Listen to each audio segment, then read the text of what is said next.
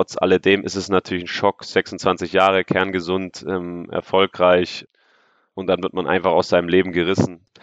Niemand im Alter von 26 sollte mit seiner eigenen Sterblichkeit konfrontiert werden. Ähm, ich wurde es, musste mir Gedanken über ganz andere Dinge machen, aber ich bin ein Mensch, der das Positive rauszieht und das hat mich persönlich in der, meiner Persönlichkeit deutlich weitergebracht.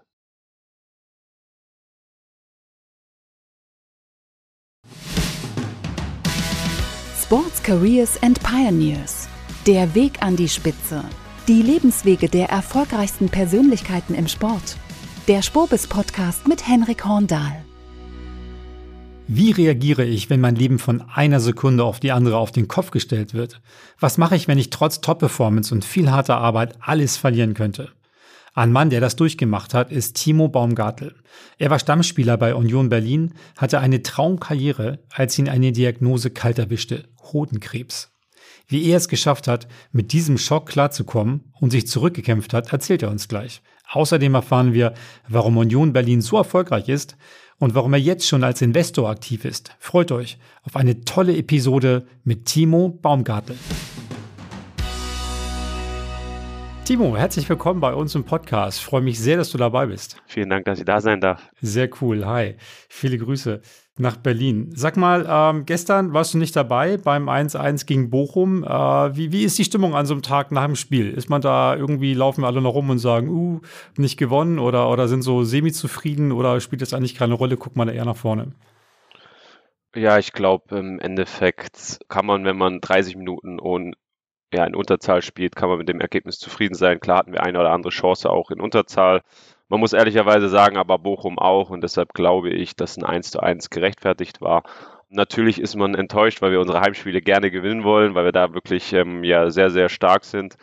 Aber man muss einfach auch mal sagen, dass Bochum das gut gemacht hat. Mit den Umständen können wir auch mit einem 1-1 leben. Und jetzt äh, richtet sich heute nach dem freien Tag, äh, den wir morgen genießen dürfen, dann schon wieder alle Aufmerksamkeit auf das Spiel in Gladbach. Wie ist es für dich, wenn du mal nicht dabei bist, wenn du zugucken musst? Ähm, was bist du für ein Zuschauer? Also ich kenne das ja, wenn ich selber Fußball gucke und mein Verein spielt quasi, dass man da irgendwie diese, diese Fan-Perspektive hat und, und sagt so, mein Gott, warum spielt er den Rückpass oder warum geht er da? Geht dir das auch so? Oder hast du da einen ganz anderen Blick drauf, weil du alle kennst und weißt, warum die was machen?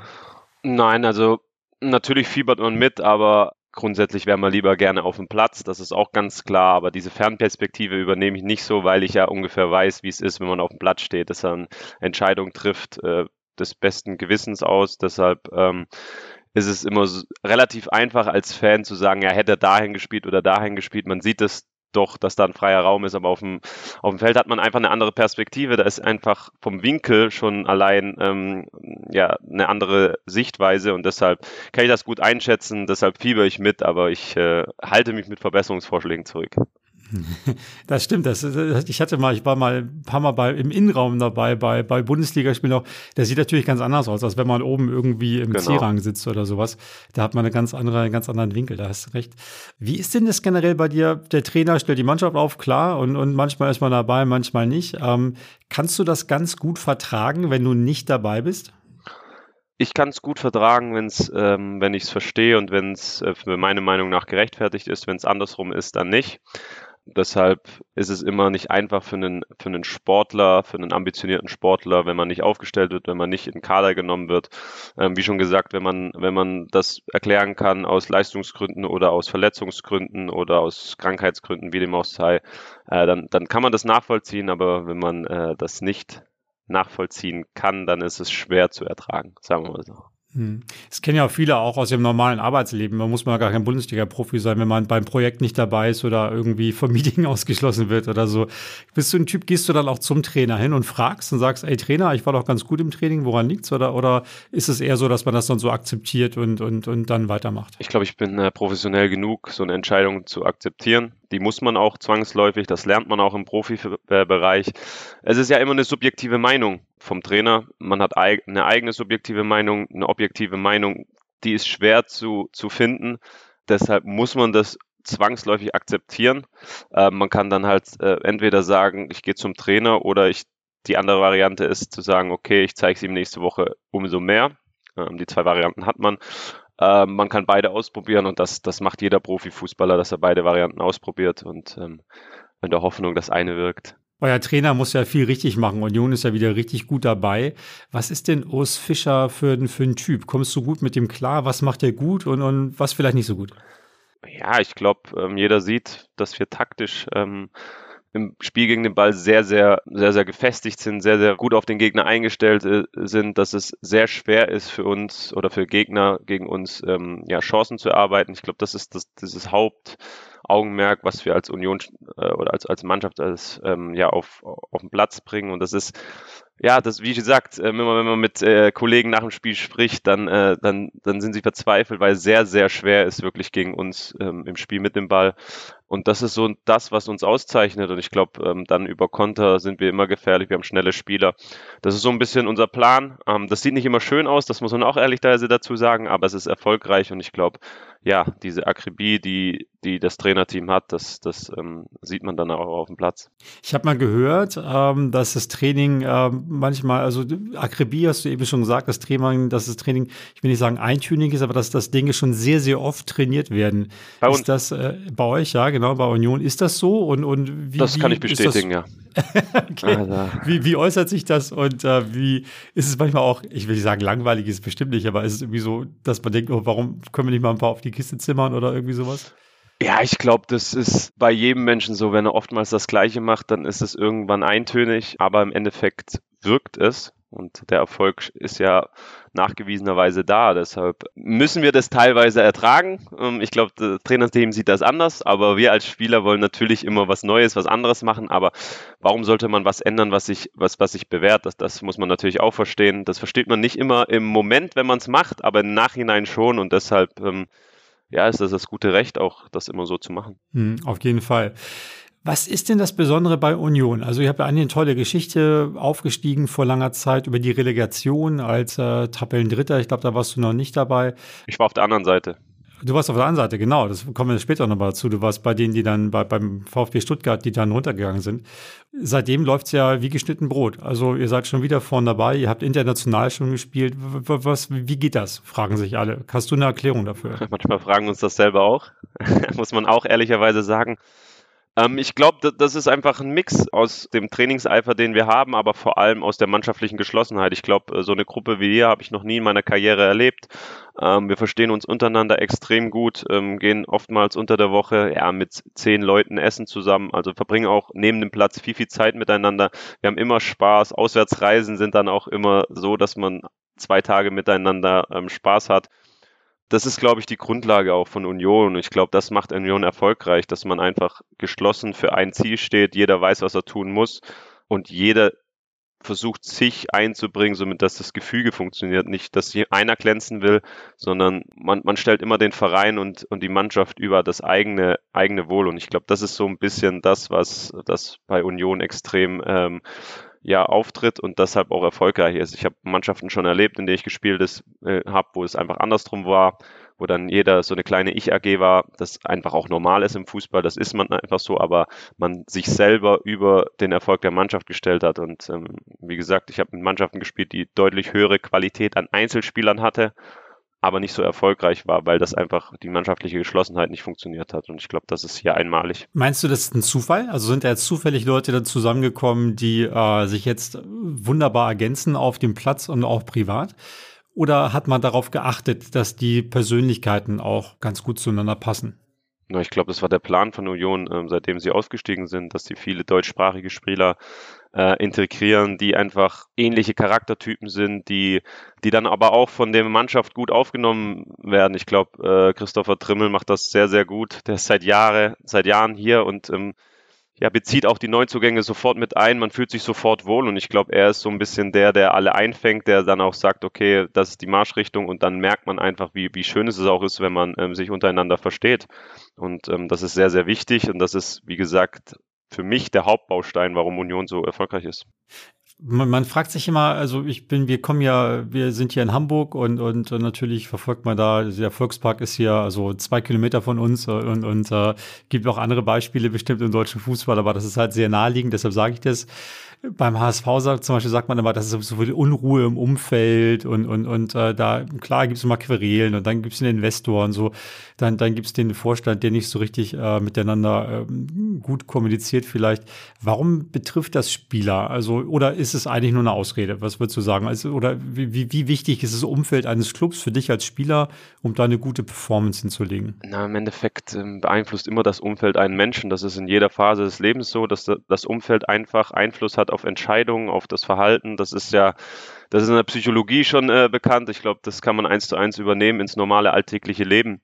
Und natürlich merkt man als Spieler, dass wenn im Umfeld permanent ja Machtkämpfe sind oder ja durch Medien einfach deutlich mehr Druck ausgeübt wird. Das ist ja einfach in Vereinen, die schon lange äh, oder lange in der Bundesliga waren oder schon lange in der Bundesliga sind. Traditionsvereine, die noch vor 15 Jahren ja, Champions League gespielt haben, sehr, sehr erfolgreich waren, wo die Fanbase einfach immer noch gerne an diese glorreichen Zeiten zurückdenkt und einfach immer noch diesen Anspruch hat ähm, und für mich einfach in der Realität noch nicht komplett angekommen ist. Und dann ist es relativ schwer dann für Spieler, die dann auch neu dazugekommen oder dazukommen, das zu verstehen, sondern die merken einfach nur, okay, außerhalb wird, ist ein ganz anderes Anspruchsdenken als innerhalb der Mannschaft. Das, das reflektiert sich natürlich auf das Verhalten und man hat das natürlich auch in solchen Stadien wie in Hamburg, ähm, dass, dass relativ schnell ähm, Unmut auch aus den, aus den Rängen geäußert wird. Das ist einfach so, damit muss man umgehen. Das weiß man aber auch als Spieler, wenn man da hingeht. Aber das beeinflusst natürlich. Und äh, jeder Spieler, der sagt, das beeinflusst ihn nicht, der ich will nicht sagen, der lügt, aber der, der redet sich das schön. Das ist einfach so, wenn man Pfiffe gegen sich bekommt, ist das nie ein schönes Gefühl, nie ein gutes Gefühl. Das ist wie beim normalen Arbeitnehmer, wenn man permanent äh, Kritik bekommen würde, tut das auch nicht gut, sondern da muss auch ein bisschen aufmunternder Beifall dabei sein. Ähm, das, das kann man ja auch eins zu eins auf die normale Arbeitswelt übertragen und deshalb ähm, glaube ich, ist das der Grund, warum solche Vereine sich auch schwer tun, langfristig Erfolg zu haben, wenn der Verein natürlich eine Stabilität ausstrahlt, da eine klare Marschrichtung ist, ähm, es klar geregelt ist, wer welche Position vertritt, auch in den verschiedenen Gremien, die Fans die Realität wirklich annehmen, dann ist es immer möglich, erfolgreich zu sein. Und das ist einfach bei Union so, dass, dass die Fans, ähm, aber auch die Verantwortlichen wissen, woher sie kommen. Sie wissen, dass der Verein wenn man das jetzt mal aufs aufs Wirtschaftliche runterbricht, nicht unter den Top Ten der Bundesliga ist. Das ist auch ganz klar.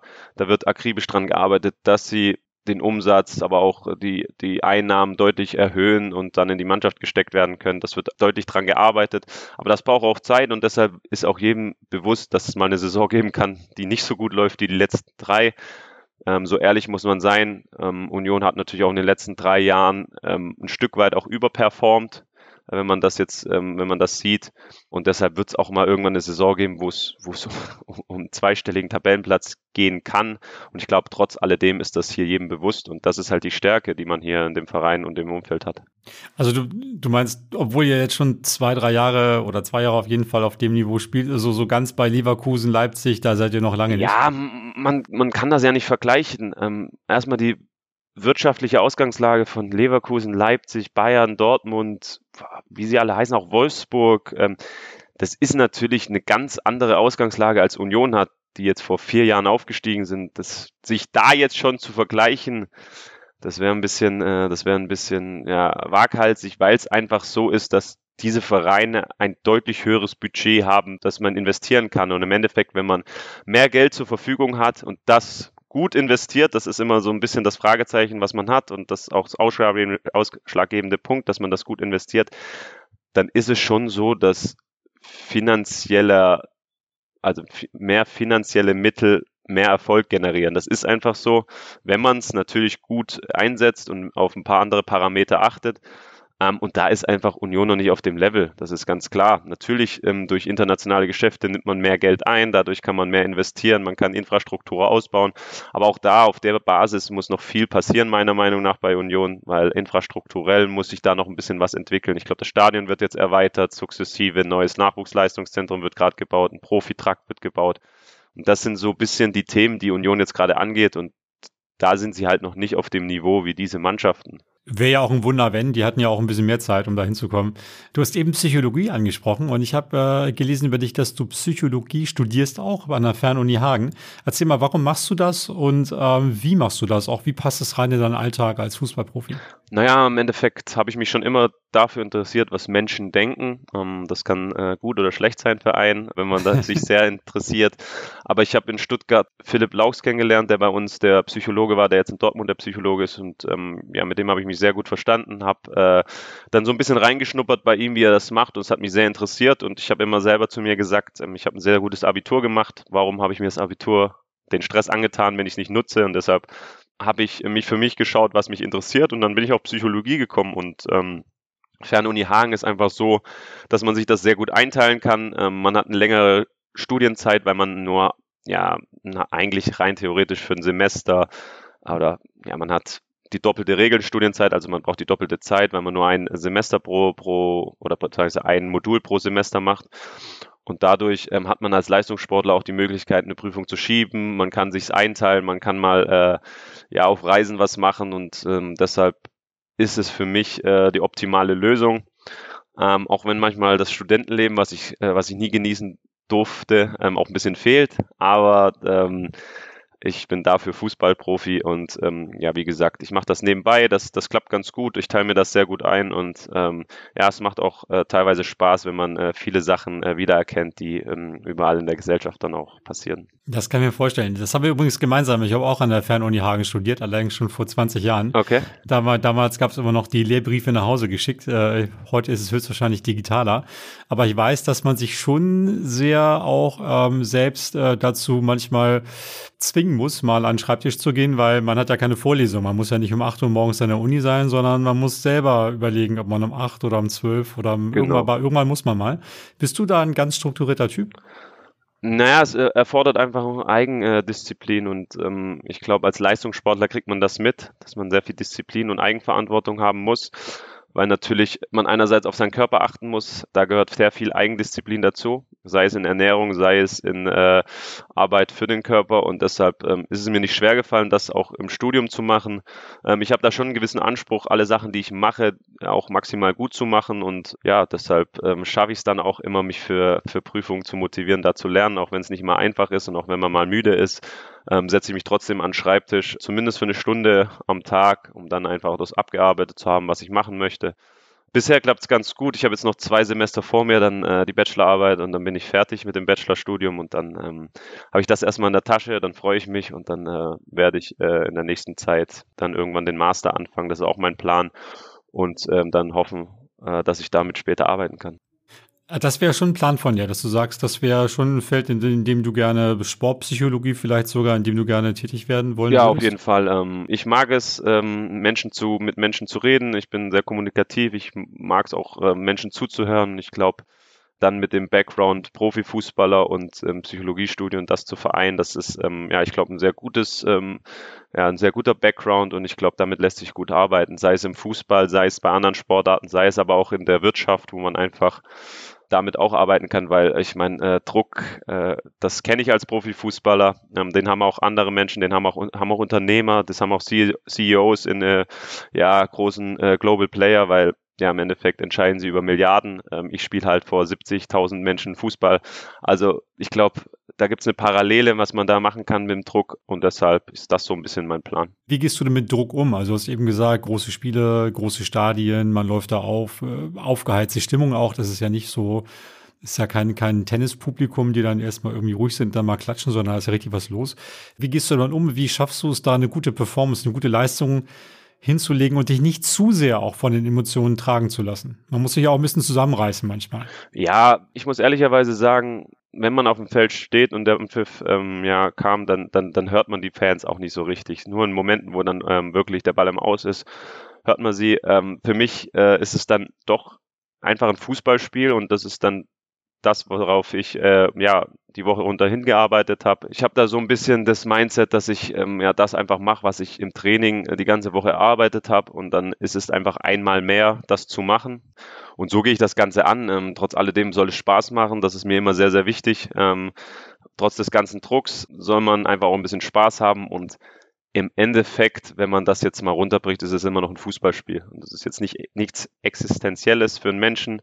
Es ist immer noch dafür da, für die Menschen auf der Tribüne, weil dafür kommen sie ins Stadion, um ein Fußballspiel zu sehen. Und ja, ob man dann ein Spiel verliert, egal wie ehrgeizig man ist oder nicht, ähm, das ist nichts, was auf der Welt jetzt so großen Einfluss hat. Und das ist das, was ich mir immer bewusst mache. Das ist durch meine Krankheit auch sehr ähm, stark rausgeprägt worden trotz allem bin ich nach Niederlagen nicht ansprechbar äh, und sauer den Abend. Das ist auch einfach so. Das, da kann man meine Freundin fragen, aber man muss es dann immer ein bisschen in Relation setzen.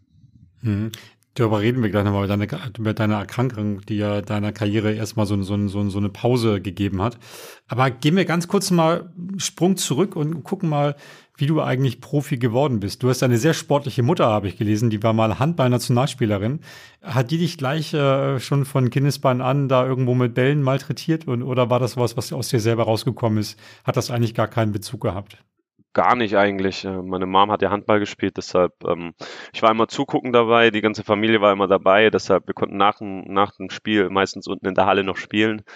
Ähm, und da habe ich halt oft Fußball gespielt. So kam ich, glaube ich, ein bisschen zum Fußball. Im Endeffekt äh, war ich normaler Junge, der dann äh, zum Fußballverein mit seinen Freunden gegangen ist, äh, Spaß gehabt hat und vielleicht ein bisschen mehr Talent hatte als die, als meine Freunde und ähm, ja, darüber bin ich dann Fußballer geworden. Also jetzt keine so große Geschichte, dass meine Mom mich permanent da mit Bällen abgeschossen hat, sondern das ist ein relativ normaler Weg gewesen.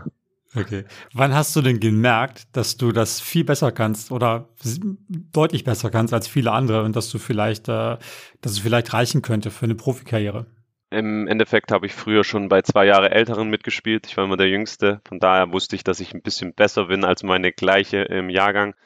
Das war auch in der Jugend beim VfB so. Aber es ist ja schon so, dass man, ich würde mal sagen, viel Talent braucht, viel Ar Arbeit ähm, reinstecken muss, aber man braucht auch ein gewisses Maß an Glück. Äh, zum richtigen Zeitpunkt dann am richtigen Ort zu sein, das ist auch einfach so und ähm, das war ich beim VfB und ähm, ich kam rein dadurch, dass sich jemand verletzt hatte, wie es so oft ist in der Fußballwelt. Und ähm, danach habe ich äh, meine Karriere gestartet.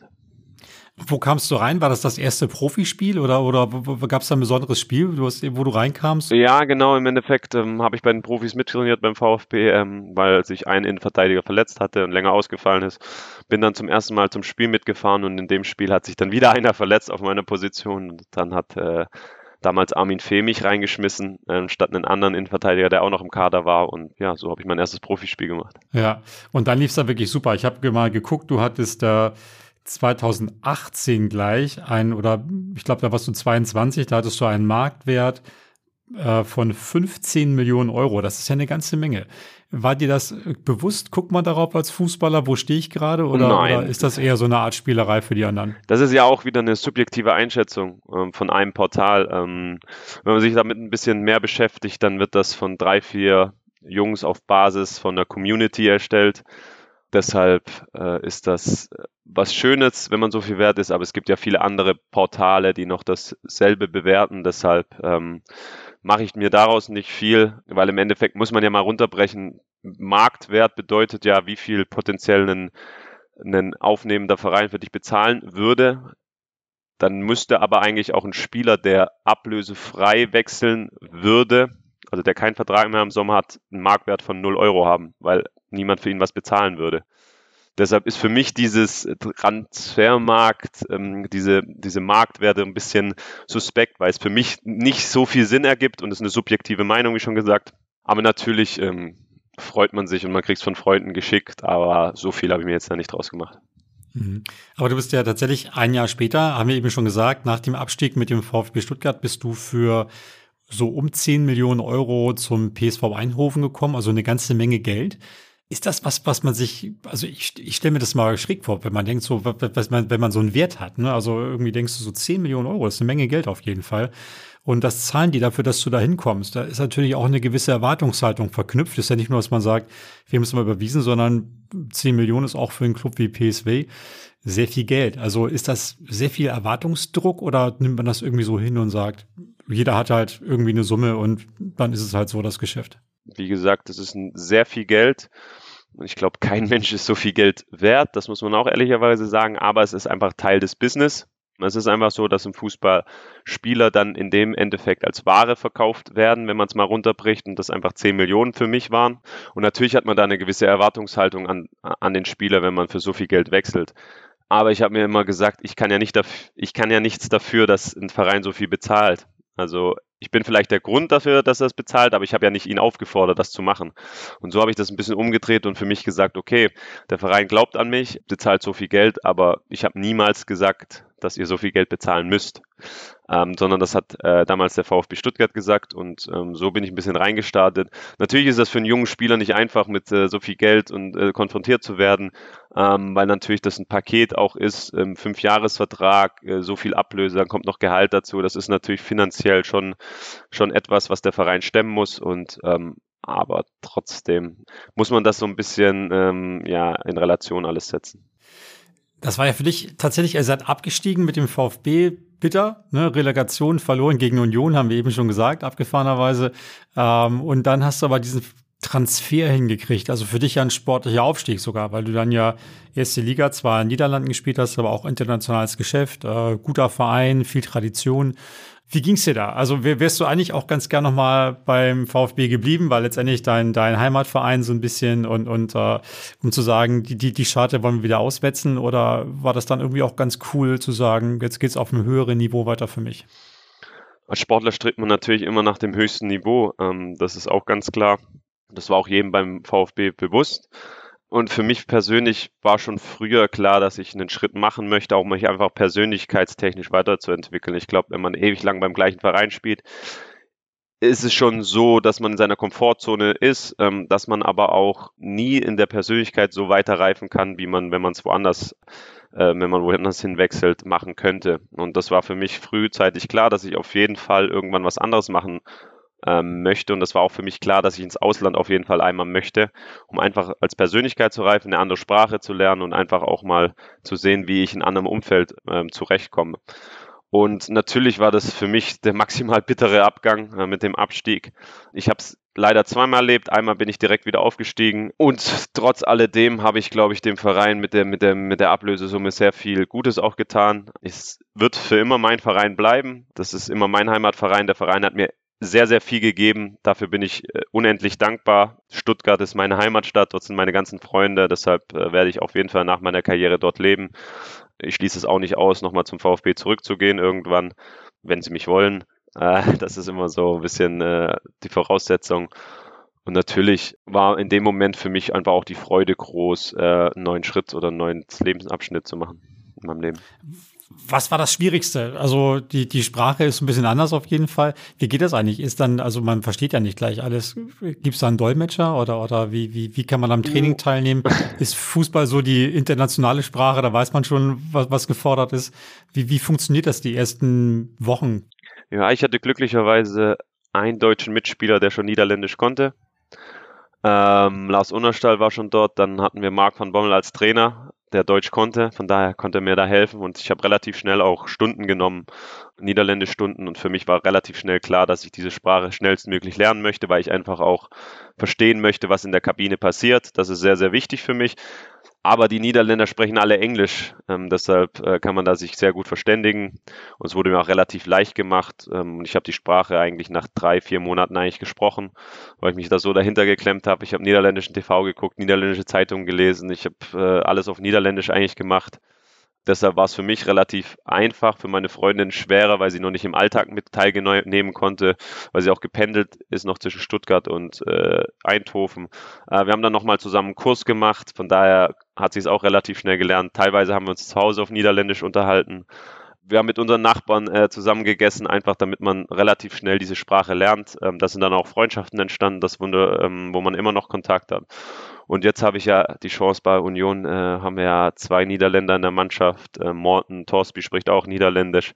Von daher kann man es da ein bisschen aufrecht halten. Ich lese immer noch sehr gerne niederländische Zeitungen, schaue mir niederländische Serien an, weil ich sage, ähm, wenn man die Sprache mal gelernt hat, dann äh, möchte man sie natürlich auch behalten. Und ähm, wir gehen ja meistens ein, einmal im Jahr zurück in die Niederlande, weil es uns dort auch einfach gefällt. Und dann freue ich mich immer, Niederländisch zu hören und äh, Niederländisch zu sprechen. Das stelle ich mir lustig vor, euer niederländisch Zirkel bei Union. Ja, doch. Äh, Danilo und äh, Geraldo sind ja Niederländer. Ähm, von daher sprechen die miteinander und ich äh, versuche mich immer einzuklinken. Es klappt ganz okay. gut. Die haben natürlich ab und zu auch einen Slang drauf, wo ich mich ein bisschen konzentrieren muss, was sie dann sagen. Und dann muss ich nochmal nachfragen, aber sonst äh, passt das ganz gut. Dann bist du zur Union gekommen, Leihgeschäft, vergangene Saison, lief super. Stammspieler gesetzt, jedes Spiel dabei, so gut wie mir geht eigentlich nicht, Traum. Und dann, dann kommt diese Diagnose, die ja alles verändert hat. Du, du hast Hodenkrebs, äh, ist bei dir festgestellt worden.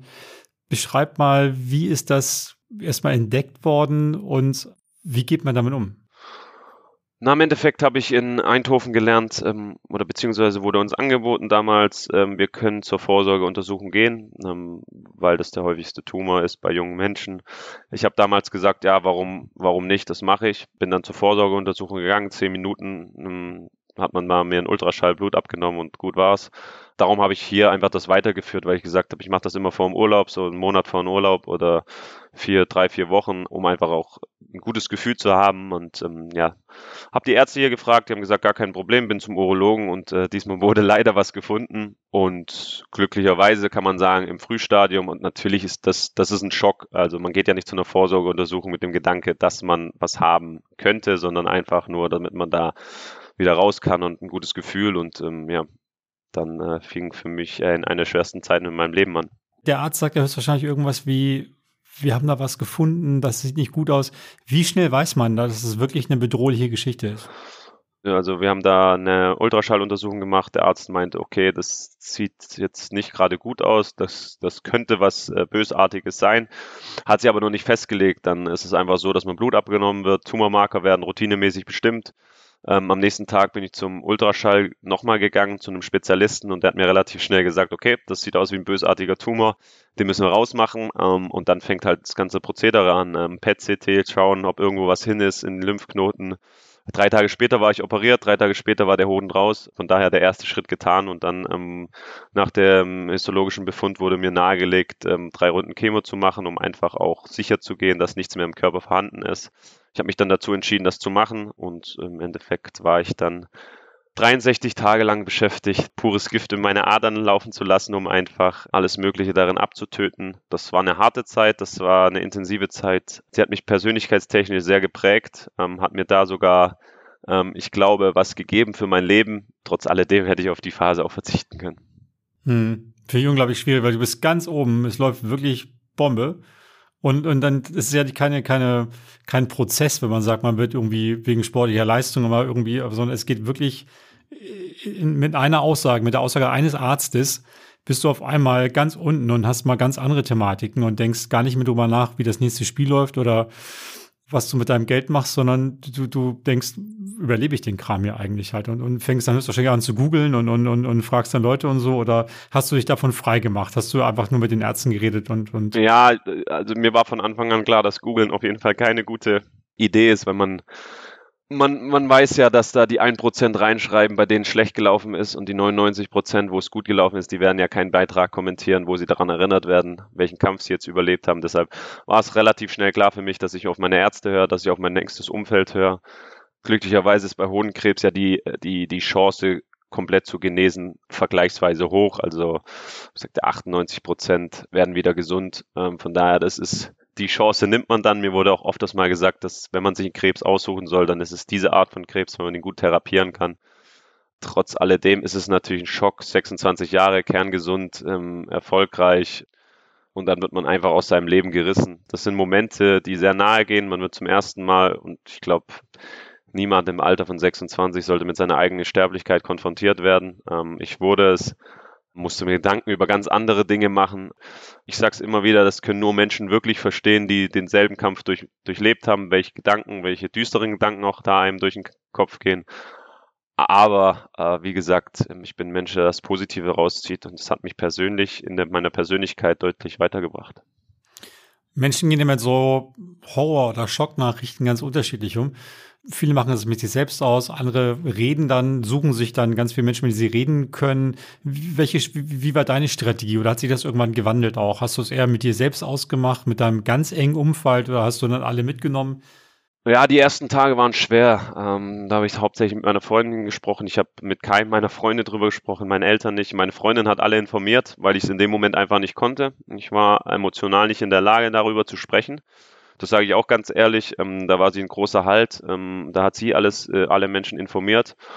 Und mit der Operation, also sie war vier Tage später in der Entfernung des Hodens, war es für mich so, ist so ein bisschen mein Mindset geschwitzt, dass ich sage, okay, pass mal auf, das ist für mich jetzt eine Verletzung. Ich gehe es an wie eine Verletzung. Das war jetzt die Operation, jetzt kommt äh, die Behandlung durch die Chemotherapie und danach geht es für mich so schnell wie möglich wieder auf den Platz zu kommen.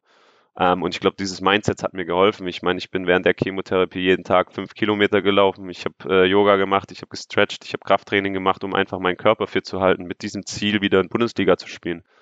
Ähm, wieder mein altes Leben zurückzubekommen, ähm, da zu sein für meine Freunde, für meine Familie, für meine Freunde, meinen Hund. Ich habe ähm, in, de in dem Jahr äh, wurde mein Patenkind geboren.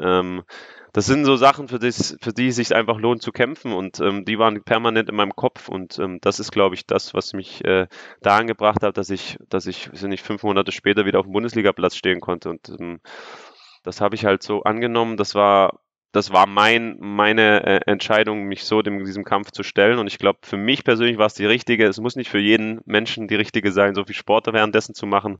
Aber es hat halt einfach die Nebenwirkungen ähm, so ein bisschen oder teilweise auf Null gefahren. Dann habe ich gemerkt, das tut meinem Körper so gut. Ich freue mich, ich habe einen Bart da bekommen. Das erste Mal im Leben habe ich einen Bart. Das genieße ich jetzt auch. Also ich sehe auch positive Dinge an dem Ganzen. Ja, das klingt total positiv, wie du es beschreibst. Ich, ich habe tatsächlich vor vielen Jahren habe ich mal einen, einen professionellen Eishockey-Torwart kennengelernt, der auch roten Krebs hatte und äh, der hat mir erzählt, dass er am Tag nach der Diagnose hat er sich die Ausrüstung für die kommende Saison bestellt. Die müssen da irgendwie mal irgendwie, den kriegen da so selber das angepasst und der meinte, er hat sich das dann am Tag danach bestellt, weil er das gebraucht hat um, um, und dann, war diese Ausrüstung da und er hat immer drauf geguckt und hat gesagt, das ist mein Ziel. Nächste Saison bin ich wieder am Start in, die, in diesen Klamotten. Das war so sein, sein, sein, ja, dass er dieses Ziel visualisiert hatte dann wieder dabei zu sein. Also das, das ist, glaube ich, eine wichtige Geschichte, oder? Dass man sich da irgendwie so ein Ziel setzt und sagt, so, ich bin dann und dann bin ich wieder am Start, dann, dann greife ich wieder an. Ja, ich habe mir das relativ viel visualisiert. Ähm, man hat ja Zeit im Krankenhaus. Ähm, die Freundin ist, äh, war bei mir fünf, sechs Stunden da, äh, viel mit Freunden telefoniert, aber man hat dann auch Momente, wo man allein ist, äh, allein mit der mit den Geräten. Ähm, ich war 16 Stunden angeschlossen, von daher hatte ich ein bisschen was, äh, ein bisschen Zeit auch nachzudenken und ich habe mir halt immer vorgenommen, ich habe mir Szenen von mir angeguckt, wie ich im Fußball-Trikot stehe, Bilder, ähm, ja, einfach alles, wie es war und wo ich wieder hin möchte. Ich lag auf dem Bett, habe mir vorgestellt, die Augen zugemacht, wie es ist, wieder einzulaufen, wie es ist, wieder auf dem Trainingsplatz zu stehen wie es ist, auch wieder frei in seiner Entscheidung zu sein. Und das war das, was mir einfach geholfen hat. Und das war einfach das, was ich mir vorgestellt habe. Und ich glaube, jeder Mensch, der Ziele hat ähm, und die akribisch verfolgt, ähm, der kann sie auch erreichen. Ähm, natürlich ist es nicht einfach und es kommen auch manchmal Gedanken rauf, was ist, wenn ich nicht mehr da bin. Aber das, die habe ich dann irgendwann auch zur Seite geschoben, sondern habe gesagt, okay, pass mal auf, ich schaffe das, ähm, ich komme wieder zurück und ich möchte mein altes Leben um jeden Preis zurück und das habe ich ähm, ja umgesetzt. Ich habe bei, bei Instagram ein bisschen bei dir mal runtergescrollt. Äh, du bist da relativ aktiv und, und ähm, hast dann irgendwie war, war mal von der, ich glaube von der Chemo auch, ähm, war ein, ein Bild und da drin stand so sinngemäß, übrigens, ich bin noch da. So, ne? Das war so mittendrin ist wahrscheinlich. Da braucht man ja schon, bis nach der OP und so. Ist es denn so, dass man irgendwie dass, dass dann die Leute irgendwann, ich will nicht sagen, das Interesse verlieren, aber dann halt nicht mehr jeden Tag fragen, wie es geht und nicht mehr so oft da sind. Also fehlt dann irgendwann ein bisschen der Support oder hast du den die ganze Zeit gehabt? Nee, ich hatte die ganze Zeit den Support. Es ging gar nicht darum, um Aufmerksamkeit zu, äh, zu geben, wo man ist, sondern einfach zu sagen, nach draußen sind auch Menschen, mit denen ich viel geschrieben habe, ähm, Menschen, die dieselbe Schicksal haben, zu zeigen, ähm, dass auch ich als Leistungssportler, als Profifußball, Brustfußballer den Weg gehen muss und dass ähm, dass es einfach, äh, ja, dass es wichtig ist, das nach außen hin zu tragen. Und von Anfang an war das einfach mein, mein, ja, mein Gedanke auch, dass ich in der Hinsicht auch Vorbild bin. Ich habe ja durch meinen Beruf einfach eine mediale Aussagekraft. Ich kann äh, Menschen erreichen und für mich war von Anfang an klar, dass ich auch die Menschen mitnehmen werde bei meinem Kampf gegen die Krankheit, weil man so einfach auch viele inspirieren kann. Und die Rückmeldung war überwältigend. Die Rückmeldung war so, dass ich vielen Menschen Mut gegeben habe. Und ähm, deshalb war es, glaube ich, der richtige Weg und das, das freut mich einfach. Ja, finde ich übrigens total stark, dass du so offen äh, und, und äh, frei drüber redest, weil ich glaube irgendwie, das ist genau der richtige Weg, weil ich denke manchmal auch, dass, dass man da immer so ein, so ein ist mir so leicht, immer wieder drüber zu reden. Du hast es schon ein, zwei Mal gemacht und, und trotzdem, glaube ich, wichtig, da immer mal wieder auch drüber zu quatschen und zu sagen, dass das ist halt eine Krankheit, die kann man kriegen, aber man kann auch damit umgehen und, und das dann irgendwie für sich umwandeln. Finde ich sehr stark. Wie, wie hat sich das verändert? Du hast eben schon zwei, drei Mal gesagt, das hat dir ja irgendwie, hat sich das als anderen Menschen auch zurückgelassen. Was, äh, inwieweit blickst du jetzt anders auf Dinge? Naja, man, äh, man genießt Momente mehr. Ich glaube, das ist das Wichtigste ähm, was ich gelernt habe, dass, ähm, dass man nicht in der Vergangenheit leben kann, sondern auch nicht, und auch nicht in der Zukunft, dass man keine Pläne machen sollte für die nächsten zehn Jahre, sondern einfach sagt, ich bin im Hier und Jetzt, mehr Achtsamkeit hat für die, für die Situation, für das Leben, was man jetzt genießt. Ähm, und Momente einfach auch mit Freunden, mit der Familie, mit meinem Hund, äh, mit meinem Patenkind einfach genießen kann und einfach in Hier und Jetzt ist, weil man weiß nicht, was in, was, was in fünf Monaten ist, man weiß nicht, was in drei Tagen ist, sondern man weiß, was jetzt ist und wo man ist. Und das ist, glaube ich, das Wichtigste. Und ähm, ich habe schon öfters gesagt, ich habe mich früher viel über kleine Dinge im Leben aufgeregt, sei es der Stau hier in Berlin oder in Stuttgart oder dass ich eine Lieferung nicht bekommen habe, dass ich irgendwas bestellt habe, nicht ankam. Das, das ist jetzt komplett anders, sondern man nimmt das gelassener einfach an ich habe auch gesagt, dass ähm, Fußballspiele, die Verarbeitung von Niederlagen in einer anderen Relation stattfinden bei mir. Ich ärgere mich immer noch maßlos, aber ich setze das in einen anderen Kontext und deshalb kann ich es wahrscheinlich schneller verarbeiten und das ist wichtig. Ich glaube, das hat mich als Mensch jetzt geprägt und ich muss ehrlicherweise sagen, nach der Krebserkrankung ist für mich das Leben besser geworden, ähm, anders geworden und das ist einfach schön, das zu sehen. Aber wie gesagt, eingehend erwähnt, ähm, ich hätte auch auf diese Episode in meinem Leben verzichten können. Brauchen nicht alle auf jeden Fall, aber vielen Dank, dass du uns da teilhaben lässt. Ich habe auch gelesen, du bist da jetzt, äh, du hast in diesem, also in, in dem Bereich kann man nicht sagen, aber in der Branche Healthcare investiert. Du hast äh, Anfang des Jahres äh, gab es die Meldung, du, dass du als Investor einem, einem Startup hilfst. Erzähl mal, was, äh, wo hast du da rein investiert und wie ist dazu gekommen? Naja, ich habe investiert in Onvi. Onvi ist eine ja, Digital Health App im Endeffekt geht es darum, ähm, einfach verschiedene Komponenten äh, für Menschen zusammenzufügen, dass man präventiv an seiner Gesundheit arbeiten kann.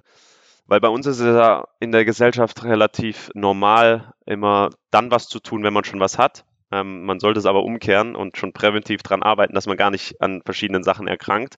Und das ist so ein bisschen die Idee dahinter. Ähm, das wird mit äh, Digital Wearables gemacht, mit dem Ura-Ring, mit der Apple Watch werden verschiedene Daten zusammengefügt. Ähm, man hat einen, einen Health Coach, der dann einfach verschiedene Sachen einem mitgibt. Ähm, man hat verschiedene Parameter, die gemessen werden und dann einfach zeigt, okay, in dem Bereich muss ich zulegen, sei es äh, Mindfulness, sei es Activity und einfach, man gibt Menschen eine App an die Hand, die einem durchs Leben führt und präventiv einfach was mitgibt, ähm, ähm, um an seiner Gesundheit zu arbeiten. Weil ich glaube, das ist das Wichtigste, ähm, dass man schon vorab was tun kann, weil ich glaube, das deutsche Gesundheitssystem ist dahingehend äh, relativ gut an Symptomen zu arbeiten, ähm, aber präventiv haben wir noch Nachholbedarf und ich glaube, äh, da versuchen wir dann mit der App auch was zu machen.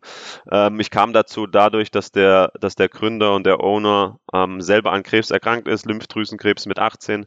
So hatten wir so ein bisschen eine Parallele. Ich habe ihn dann in München getroffen und ähm, ja, wir haben von Anfang an hat äh, der Vibe gestimmt und deshalb ähm, ja, habe ich dann ähm, mich dann äh, Anfang 2023 entschlossen, auch da zu investieren, um einfach auch ja, Menschen mit dieser App die Möglichkeit zu geben, ähm, präventiv an ihrer Gesundheit zu arbeiten und einfach weiter dahingehend auch meiner Vorbildrolle äh, gerecht zu werden. Stark. Das Gesundheitssystem ist auf jeden Fall auch ein gutes Thema, aber da bräuchten wir jetzt wahrscheinlich noch einen Podcast. äh, wir müssen langsam zum Ende kommen. Wie lang meinst du, spielst du noch? Was hast du noch vor? Was sind so Ziele für dich als Spieler und was glaubst du, wie es danach weitergeht? Du hast ja eben schon gesagt, Sportpsychologie wäre was, was dich auf jeden Fall, wo du dich sehen würdest. Ja, ich, ähm, ich möchte so lang spielen, wie es mir gesundheitlich gut geht und ich Spaß dran habe. Also ich, ich weiß, dass ich nicht komplett meinen Körper kaputt machen möchte, um nach der Karriere nur noch ähm, ja, keinen Sport mehr machen zu können, sondern für mich ist wichtig, äh, möglichst viel auf meinen Körper zu achten, ihm auch möglichst viel Zeit zu geben, um zu regenerieren, möglichst viel dazu tun, dass es ihm gut geht. Und dann plane ich schon lang, äh, noch länger zu spielen. Äh, 35, 36 habe ich mal so angepeilt, mal sehen, ob es so lang wird. Ähm, aber wenn ich sage, mit 32 habe ich keinen Spaß mehr an meiner Arbeit, dann, dann, dann entscheide ich mich auch dafür, ähm, aufzuhören. Aber ich kann auch sagen, mit 36 macht es mir noch so viel Spaß. Ich spiele noch länger. Wie gesagt, die körperliche Komponente ist da immer ein sehr, sehr wichtiger Faktor für mich. Und natürlich strebe ich immer noch nach den höchsten äh, Zielen äh, im Fußball. Das ist äh, ja internationales Geschäft zu spielen. Aber wie gesagt, ich habe jetzt mit der Krankheit gelernt, dass Pläne, die man sich macht, relativ schnell über den Haufen geworfen werden. Deshalb äh, lebe ich jetzt noch im Hier und Jetzt und dann werden wir sehen, wie lange ich Fußball spiele ähm, und äh, wie lange es noch äh, mich als Fußballer gibt. Ich hoffe noch sehr, sehr lange. Vielen, vielen Dank, Timo, für das tolle Gespräch. Ich habe, glaube ich, ganz viel mitgenommen, ganz viel mitgenommen und wünsche dir alles Gute und viel Erfolg für die nächsten Schritte. Vielen Dank. Dankeschön. Bis bald. Ciao. Ciao. Eine sehr beeindruckende Geschichte. Was für eine Horrornachricht und was für eine Stärke, damit so positiv umzugehen. Und ich finde auch richtig toll, dass Timo so offen darüber redet, denn letztendlich kann jeder von uns schwer erkranken und ich glaube, es tut auch mal gut, hier und da mal drüber zu reden. Ich glaube auch, dass Timo jemand ist, der auch schon vor seiner Erkrankung über den Tellerrand hinausgeguckt hat und dass ihm das jetzt auch hilft, die Dinge anders einzuordnen. Und die Fähigkeit, im Hier und Jetzt zu sein, achtsam zu sein. Ich glaube, die hilft Timo auf dem Spielfeld, im Job und ich glaube, es kann auch ganz, ganz vielen auch mal in der Familie helfen. Also, arbeiten wir dran. Ich hoffe, es hat euch Spaß gemacht. Ich habe jedenfalls richtig viel gelernt. Bis bald. Tschüss. Das war der Spobis Podcast mit Henrik Horndahl. Sports Careers and Pioneers. Der Weg an die Spitze. Die Lebenswege der erfolgreichsten Persönlichkeiten im Sport. Der Spobis Podcast ist eine Produktion von Maniac Studios.